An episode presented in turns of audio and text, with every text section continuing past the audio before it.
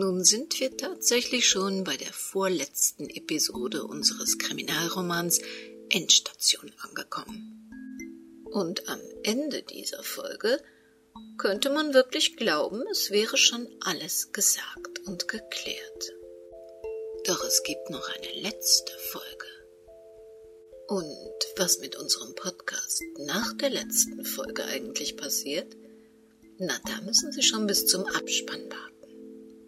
Wir wollen direkt loslegen und deshalb heißt es wie immer, Willkommen in der Welt des Krimi-Kiosk. Willkommen in der Welt von Henrietta Pazzo. Endstation. Ein Kriminalroman in 14 Episoden von Henrietta Pazzo. Eine Produktion des Krimi-Kiosk Verlages Petra Weber in Köln. Sprecherin Petra Weber. Sie hören die 13. und vorletzte Episode.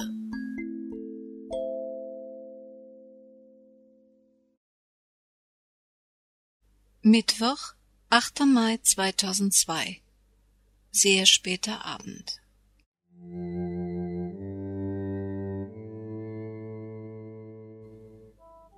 Mattweiße Briefe 153 Gelbe oder beige Briefe 114 Briefe in bunten Umschlägen insgesamt 231 38 Feldpostbriefe in sehr zerlesenem Zustand Dazu 189 Postkarten und 136 Glückwunschkarten. Alle Briefe und Karten datiert aus einer Zeit von 1940 bis heute. Auf dem Boden von Margarete lag der größte Teil ihres Lebens.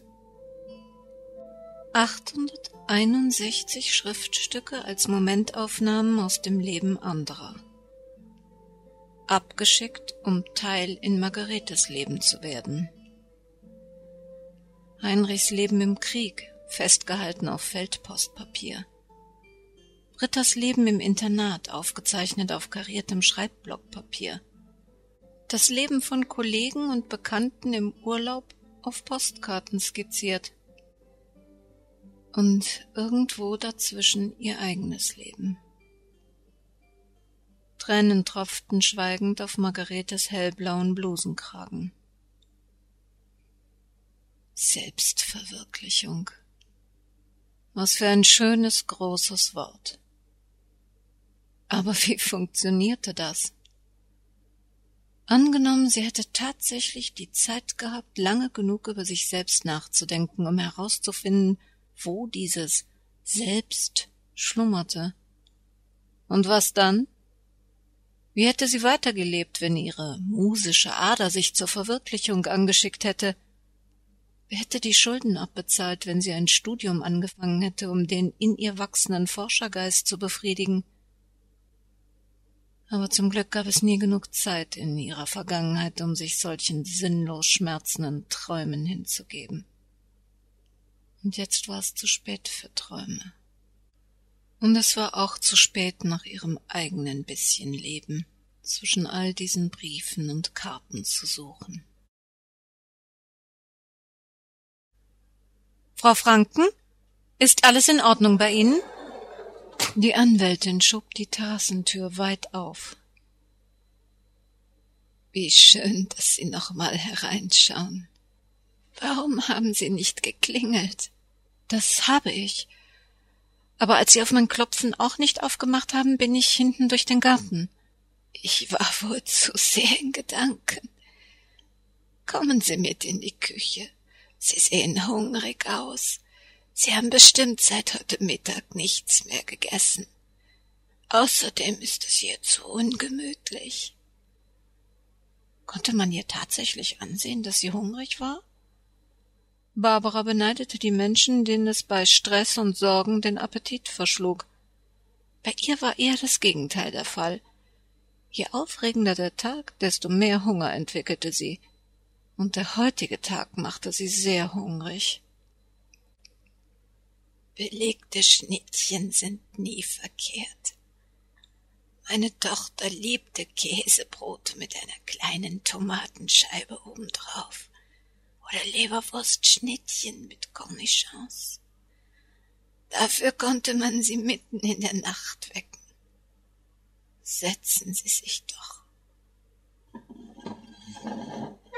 In dieser Küche widerstand man keiner Aufforderung zum Essen. Gemütliche Unordnung vermittelte ein Gefühl von familiärer Häuslichkeit. Wilde Kräuter dufteten aus ihren Töpfen von den Fensterbrettern herab. Töpfe und Geschirr stapelten sich ordentlich auf rustikalen Borten. Hier wurden keine pittoresken Gourmethäppchen mit unaussprechlichen Namen kreiert, hier beherrschte schmackhafte Hausmannskost den Speiseplan. Auf einer alten ovalen Porzellanplatte türmte Margarete kleine Wurst- und Käsebrote. Zuerst reichte sie Barbara Servietten, Teller und Besteck, dann griff sie selbstbeherzt zu. Essen Sie, ich mach uns gleich noch eine Flasche Wein auf. Sie wissen, weshalb ich wieder hier bin? Hm. Ich nehme an, Sie suchen immer noch Kallmann. Warum haben Sie mir nicht gesagt, dass er am Abend seines spurlosen Verschwindens vorher bei Ihnen war? Barbara blöffte, aber einen Versuch war es wert. Haben Sie mich denn danach gefragt? Gut, dann tue ich es jetzt. Wann haben Sie Herrn Kallmann zuletzt gesehen? Vorgestern Abend. Im Gegensatz zu heute Mittag gab sich Margarete Franken jetzt eher einsilbig. Er hat sie besucht. Warum? Ich hatte diesen ganzen Quatsch satt. Geld ist für mich kein Thema mehr. Darum brauchte ich auch mein Gewissen nicht weiter zu vergewaltigen. Bereits vor einem Monat habe ich meine Mitgliedschaft bei Capolinea gekündigt. Aber so etwas sieht man da nicht gerne. Die Mitglieder scheiden normalerweise erst mit ihrem Tod aus. Ich war praktisch die Erste, die nicht mehr mitmachen wollte. Kallmann wollte mich überzeugen, weiterzumachen. Nehmen Sie noch ein Brot. Und hat er Sie überzeugt?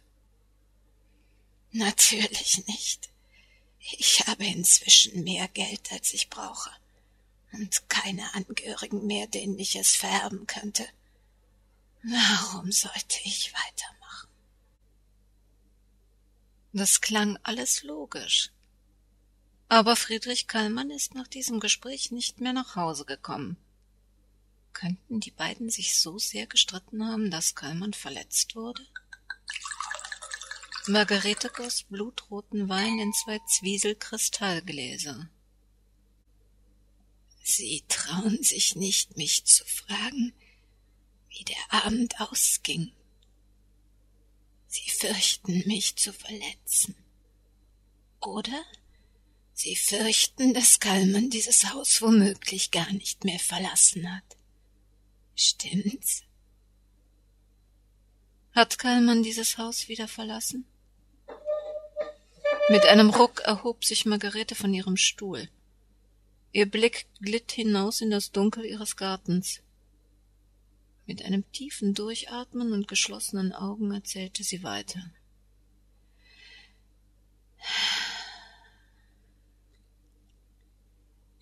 Diese Frage ist nicht so leicht zu beantworten. Vor allen Dingen ist sie nicht schnell zu beantworten. Kallmann kam unangemeldet. Mich störte das nicht. Eigentlich hatte ich ihn sogar erwartet. Aber mein Entschluss stand fest. Wir haben ein bisschen diskutiert und als er merkte, dass ich nicht umzustimmen war, wollte er gehen. Aber ich habe ihm noch von meinem Holunderwein angeboten. Sein Blick verriet gleich, dass er Alkohol nie ablehnen könnte. Er saß da auf ihrem Stuhl, kippte sich ein Glas nach dem anderen ein und redete dummes, engstirniges Zeug. Dann griff er nach seinem Handy. Er muss wohl seine Frau angerufen haben, denn er sagte, er käme später nach Hause. Mir war klar, dass er in keinem Fall mehr Auto fahren konnte. Deshalb habe ich ihn gefragt, ob er ein Taxi nach Hause nehmen wird. Er nehme immer ein Taxi, erklärte er mir. Seit einigen Jahren fahre er nicht mehr selbst. Er gebe es nicht gerne zu, aber der Alkohol sei nun mal seine Achillesferse. Und weil er damit nicht aufhören könnte, habe er halt das Fahren aufgegeben. Anlass sei ein Autounfall gewesen, bei dem er zu spät reagiert habe, weil er betrunken war. Ein Stich ging mir durchs Herz. Ich musste an die ergebnislose Suche der Polizei denken, die lediglich herausgefunden hatte, dass ein alter englischer Jaguar mit grünem Lack meine Tochter totgefahren hatte. Ich habe dann weiter nachgefragt, ob denn etwas Ernstes passiert sei. Allerdings hat er geantwortet, er habe das Leben meiner jungen Frau unwiederbringlich zerstört. Ein weiterer Stich ging mir durchs Herz. Auf meine Frage, ob er für diesen Autounfall bestraft worden sei, hat er wörtlich geantwortet, nicht vor menschlichen Gerichten. Ich habe inzwischen viel dafür gelitten, aber meine Schuld werde ich wohl erst vor Gott sühnen. Man kann es wahrscheinlich nicht richtig als Strafe sehen, aber jeden Tag mit dem Taxi zu fahren, während das Traumauto, ein alter grüner Jaguar, eine englische Originalausführung in der Garage steht, sei auch nicht einfach. Auf einmal passte alles zusammen. Das Treffen von Capolinea, an dem auch er teilgenommen hatte, der Jaguar, das zerstörte Leben meiner jungen Frau, das ungesühnt geblieben war. Ich wusste ja, dass ihm das Leben anderer nicht viel bedeutete. Aber das. Vor mir saß ein Mörder, und ich spürte es ganz genau der Mörder meiner Tochter. Wenn einer wusste, dass Friedrich Kallmann ein zynischer Mörder war, dann Barbara. Aber dass er auch das Leben von Margarete Frankens Tochter auf dem Gewissen hatte, überraschte selbst sie. Hat Friedrich Kallmann dieses Haus wieder verlassen? Ja, aber nicht dieses Grundstück. Obwohl die alte Dame genau das sagte, was Barbara befürchtet hatte, verschlug es ihr die Sprache. Ich habe früher in einer Klinik gearbeitet. Damals habe ich mir ein paar Barbiturate zur Seite geschafft. Man weiß nie, was das Alter mal mit einem macht. Ich wollte im Zweifel selbst entscheiden, wann es zu Ende geht. Nach einer Flasche Holunderwein merkt man nicht mehr, wenn einem so etwas untergemischt wird. Er ist ganz sanft eingeschlafen. Vor Brittas Tod hatten mir Nachbarjungen eine kleine Grube für einen Gartenteich ausgehoben. Mein Enkelkind sollte dort später Goldfische aussetzen. Es war nie Wasser eingefüllt worden. Wozu auch? Ich habe ihn in einen Bettbezug gewickelt, in den Garten gezogen und begraben. Es war nicht leicht. Ich habe die ganze Nacht gegraben, bis ich nicht mehr konnte.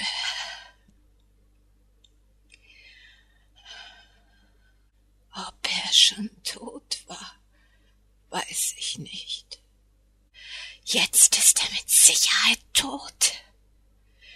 Einmal in meinem Leben wollte ich mich wehren, einmal nicht alles hinnehmen, nur weil es sich Schicksal nennt. Sie haben wenig Glück im Leben gehabt? Die meisten Menschen glauben, man muss nur lange genug leben, dann erreicht man das Glück wie ein fernes Land oder einen immerwährenden Zustand. Das Geheimnis liegt für diese Menschen darin, möglichst lange zu leben, um diese unsichtbare Grenze ins Land des Glücks irgendwann zu überschreiten.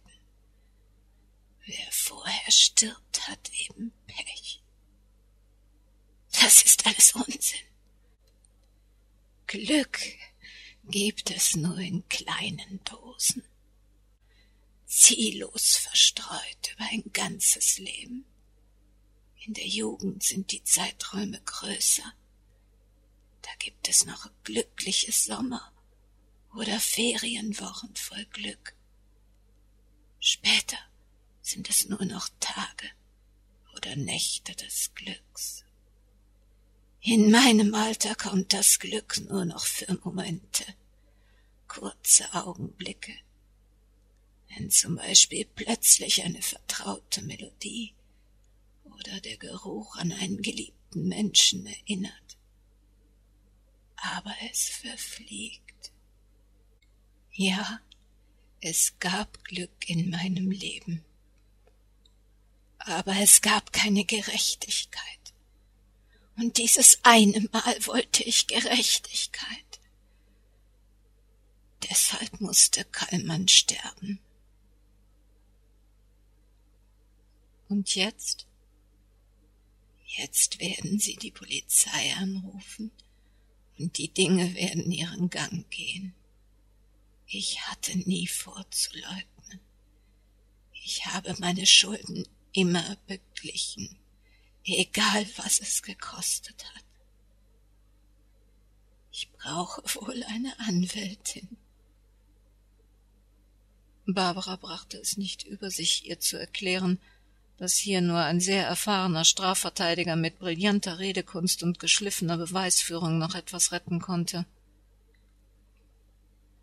Wie viel Mitgefühl man für Margarete Franken auch aufbringen mochte, das Einschläfern und Vergraben von Friedrich Kallmann würde das Gericht als heimtückisch werten, und damit wäre sie wahrscheinlich des Mordes schuldig. Schweigend verließ Barbara die Küche und griff im Flur zum Telefon. Was dann geschah, wirkte auf Barbara später wie im Zeitraffer eines Films. Noch bevor die Polizei eintraf, kippte Margarete mit einem dumpfen Schlag vornüber und fiel auf den Küchenboden. Wie im Traum telefonierte Barbara ein zweites Mal, diesmal mit dem Notarzt. Notarzt und Polizei trafen fast gleichzeitig ein. Während die Sanitäter Margarete Franken wiederbelebten und einen Tropf mit Infusionsflüssigkeit neben ihren Arm stellten, redeten drei Polizisten gleichzeitig auf Barbara ein. Herzinfarkt, schrie einer der Männer dem Polizisten zu immer ein Auge auf Margarete gerichtet, erzählte Barbara von dem verschwundenen Friedrich Kallmann, der wahrscheinlich tot im Garten vergraben lag. Sie gab nur Fakten wieder, nichts, wie es dazu gekommen war, und nichts von Capolinea.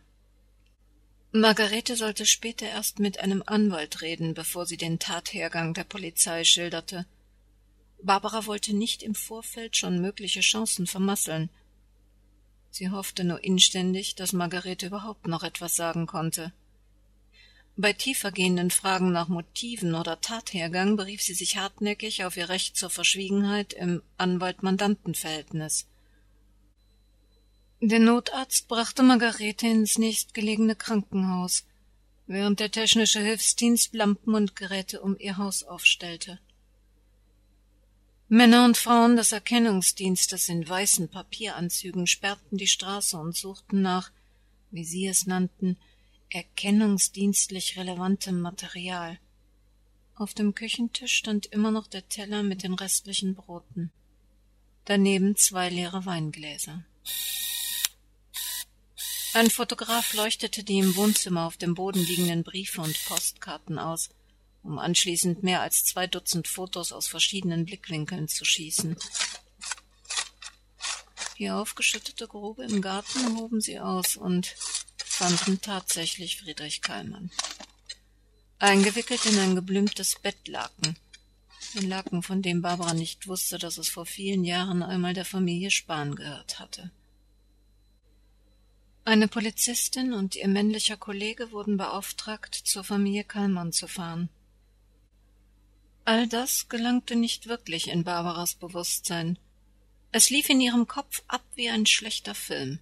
Die einzige Empfindung, die sie wirklich wahrnahm, war die Erleichterung, dass Margarete das hier nicht mit ansehen musste.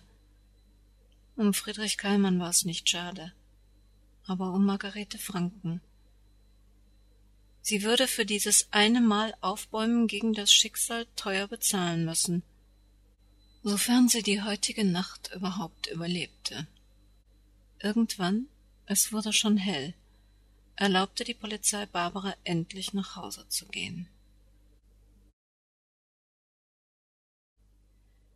Donnerstag, 9. Mai 2002, vormittags. Es roch wonach es nicht riechen konnte. Kaffee, Eier, Speck, frischer Toast. Die Einbildung konnte einem böse Streiche spielen. Als sich der Geruch immer intensiver in ihre Gedanken drängte, öffnete Barbara ihre Augen. Elf Uhr zehn. Und es roch tatsächlich nach Frühstück. Guten Morgen, du Murmeltier. Barbara konnte immer noch nicht glauben, dass wirklich Jan in der Tür stand und mit einer dampfenden Kaffeetasse wedelte. Schau nicht so. Wenn du mich gestern Abend zurückgerufen hättest, wie Frau Klammer es dir ausgerichtet hatte, wüsstest du, was ich hier mache. Um ehrlich zu sein, ich war echt sauer und wahnsinnig besorgt. Ich habe mir die halbe Nacht die Finger wund gewählt, um dich zu erreichen aber nachdem ich die Zeitungen am Bahnhof gesehen habe, kann ich mir meinen Teil selber zusammenreimen. Rentnerin vergiftet Pharmaboss. Du hast ihn also gefunden. Naja, eigentlich hat ihn die Polizei gefunden. Leider nicht mehr lebend. Tut mir leid, dass ich nicht angerufen habe, aber gestern Abend da überschlugen sich die Ereignisse irgendwie. Was machst du denn hier? Zwei meiner Jungs haben eine böse Schlägerei angefangen. Na, für sie war heute die Klassenreise zu Ende. Wir haben den ersten Zug heute Morgen genommen und voilà, hier bin ich. Eine Welle der Zuneigung durchflutete Barbara. Irgendwie schaffte Jan es immer wieder zur richtigen Zeit für sie da zu sein. Noch einmal liefen die Bilder der letzten Nacht vor ihrem geistigen Auge ab. Doch statt der trauernden Witwe galt ihre Sorge Margarete Franken. Woher wusstest du, dass ich nicht im Büro bin? Mein erster Plausch heute Morgen mit Frau Klammer hat mich darüber informiert, dass du ja auf Band gesprochen hast. Du wolltest erst mal ausschlafen. Nur dachte ich mir, Diät hin oder her, einem Frühstück kannst du nach so einer aufregenden Nacht bestimmt nicht widerstehen. Stimmt's? Ah, Jetzt kommt es auch nicht mehr drauf an. Ich hab sogar mitten in der Nacht dick belegte Wurst und Käsebrote gegessen. Dann hab ich dir wohl gar nicht gefehlt. Ich dachte schon, du bräuchtest mich und meine Kochkünste zum Überleben. Stimmt das mit der Rentnerin? Leider ja. Aber sie liegt mit Herzinfarkt im Krankenhaus. Ich werde sie heute Nachmittag besuchen. Sie braucht jetzt einen erstklassigen Anwalt. Du magst die Mörderin? Bist du nicht immer für härtere Strafen bei Gewalttätern und verbesserten Opferschutz? Doch, doch. Ich bin mir nur nicht im Klaren, wer hier Opfer und wer Täter war. Du darfst mir glauben, dass der Kallmann kein Mitleid verdient. Was schreiben denn die Zeitungen über das Motiv? Nichts Konkretes, nur so diffuse Spekulationen. Aber die Polizei weiß wohl auch nicht, um was es hier wirklich geht. Von mir jedenfalls nicht. Und Barbara hatte auch nicht vor, der Presse oder der Polizei für weitere Spekulationen Nahrung zu geben. Margarete Franken musste sich erst mit einem Anwalt besprechen, bevor sie ihre Position womöglich noch mehr verschlechterte. Mit aller Macht drängten sich die Bilder des gestrigen Tages in Barbaras Erinnerung. Das Video mit dem tödlichen Medikamententausch, das Geständnis und die zusammenbrechende Margarete Franken. Die Sanitäter, die Polizisten. Mit einem erschreckenden Aufstöhnen brach das alles plötzlich aus Barbara heraus. Jan nahm seine zitternde Frau in die Arme und hörte von einer Geschichte, in der Geldgier und Gefühllosigkeit die Hauptrolle spielten, und von einer anderen Geschichte, in der einem Menschen alles genommen worden war.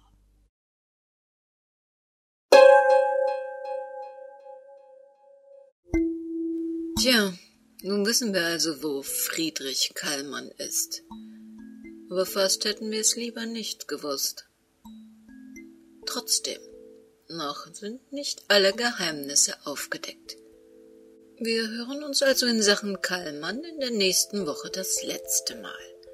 Aber natürlich nicht grundsätzlich das letzte Mal, denn es geht zügig weiter. Wir haben uns für den Dezember etwas Besonderes ausgedacht – und werden am 1. Dezember mit einem Podcast-Adventskalender beginnen. Wir werden wie in einem richtigen Adventskalender jeden Tag eine kleine Geschichte erzählen, in der es um ein Krimi-Rätsel geht. Das heißt, es gilt einen Autor, eine Krimi-Figur oder einen Krimititel zu erraten. Und wenn Sie die Lösung gefunden haben und an uns per Mail senden, dann können Sie auch etwas gewinnen. Und wenn Sie uns dann täglich besuchen, dann können Sie natürlich auch Ihre Einkäufe über unsere Links abwickeln oder bei uns dem Club der Krimi-Kiosk-Komplizen beitreten und damit ein Hörbuch, das es nicht als Podcast gibt, herunterladen. So, dies war eine Sendung des Krimi-Kiosk-Verlages Petra Weber in Köln. Das Impressum finden Sie wie immer auf der Seite www.krimikiosk.de. Und passen Sie bitte gut auf sich auf. Das Leben kann sehr, sehr kurz sein.